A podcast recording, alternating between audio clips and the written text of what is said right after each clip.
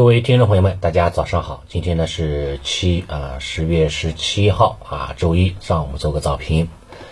上周的行情呢可以说是跌宕起伏哈，是先抑后扬，表现哈是让人非常这个啊欣慰，对吧？尤其什么呢？从周三开始哈，连续三天的上涨，更是刺激了大家的这种交易的一种欲望，对吧？俗话说的好嘛，一根阳线改变情绪，对吧？两根阳线呢改变信心，三根阳线呢就直接改变了这种信仰了。我相信哈的话呢，对于这个底部的这种认识哈，也会有越来越多的一个资金啊会认可的，并且哈逐渐的介入进来的。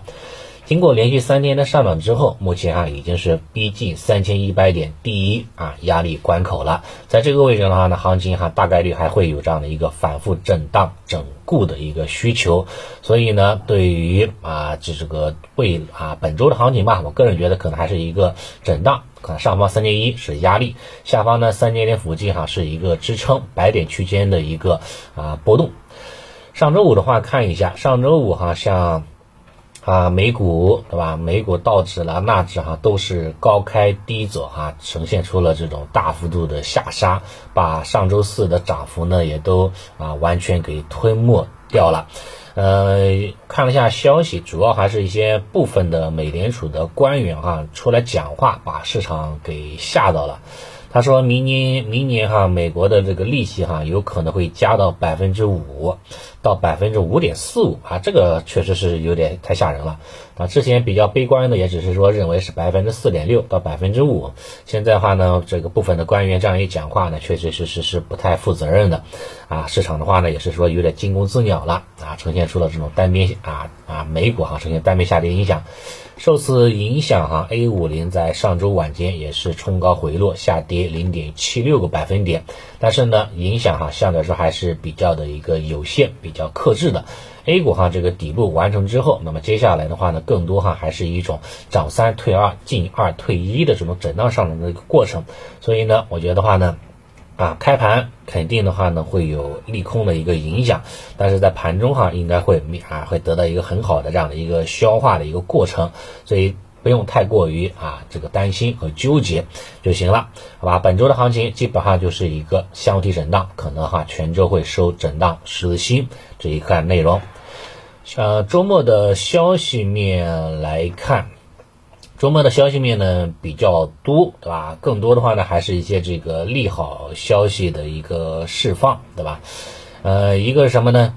一个就是多个地区啊，八地密集出台了省级的碳达峰啊实施方案，对吧？啊，里面的话有些发达的一些省份，也有一些这个边远的一些省份啊，都是开始了这种碳达峰的啊碳中和的这样的一个相关有步骤的呃这种实施的一个方案。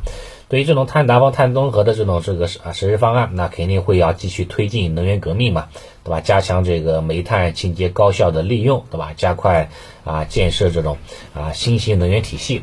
所以呢，从这个角度来看，毫无疑问哈，对一些新能源赛道方向，像光伏、风能、储能，对吧？包括这个锂电这一块啊，都是有很好的这种利好的一个支持的。另外呢，对于传统能源，煤炭、石油、天然气，对吧？也会有一些相关的一些刺激的政策出炉的和影响的，啊，继续看好这一块。其他方向的话呢，像这个上市公司这一块开始增加回购了啊，尤其是上方开始鼓励上市公司啊回购来增持。因为前段时间跌的比较多嘛，对吧？上面的话呢，就是也没说太多，对吧？这几天开始反弹了，啊，开始呢释放一些这种利好的这种这种这种话语权哈，对吧？啊，开始啊开始鼓励上市公司，包括高管啊，开始增持股份。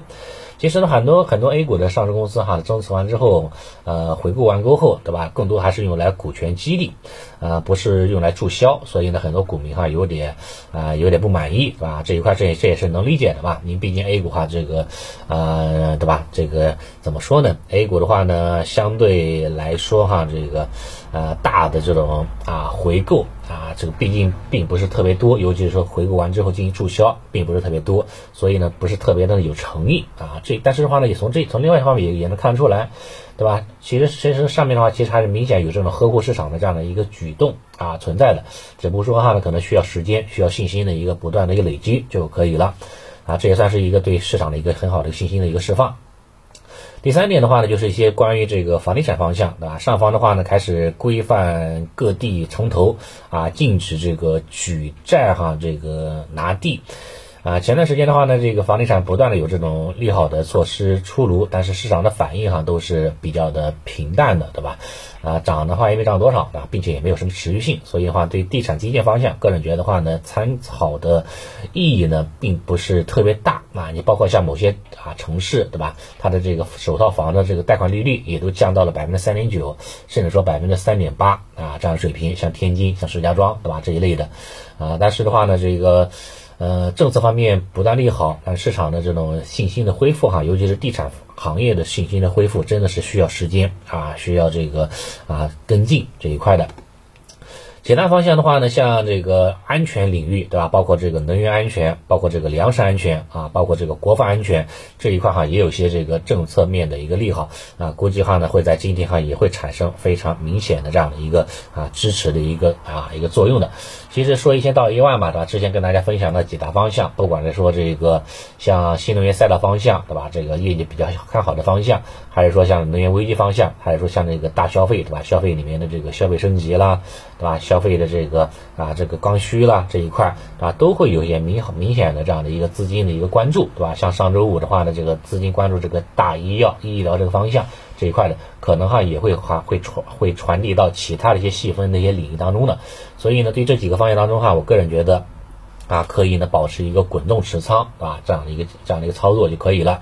连续两天大涨之后，对吧？到压力位了，可以呢，适当的减减仓啊，进行一个小高抛这种操作，回踩五日均线附近，对吧？那可以呢，再把它接回来啊就行了。相对来说哈呢，可能操操作起来还比较的啊，比较的这个体这个持仓体验的话，可能会比较好很多，好吧？这一块哈可以做一留意。然后外围方向哈看了一下，外围方向的话，主要是那个。啊，东欧那边是有可能要升级了。你像咱们这边也开始呼吁，在乌克兰的这个公民哈开始加强安全防范啊，要转移了啊，有这个升级的可能性存在。那么对一些这个能源危机方向也会有这种刺激作用的。另外呢，像石油巨头哈，像道达尔的，包括埃克森美孚，对吧？也开始在这个美国的这在在法国的哈这个炼油厂还要罢工了。一旦减产百分之啊六十以上，那么这个法国那边的这个加油站哈就会明显的缺油了，能源危机哈呢也会越来越严重的。所以对 A 股的这种这一块的啊能源危机的一个方向，我个人觉得话呢还会有这种反复活跃的一个机会啊存在的。好吧，这是外围外面方面的一个整体的一个影响，这个可以做一个了解就行了。今天的话呢，估计会有一个低开震荡整理的一个过程，但是的话呢，不改反弹修复的一个趋势啊，继续看好修后市。好，早盘情况就跟大家先分享这么多了啊，谢谢大家。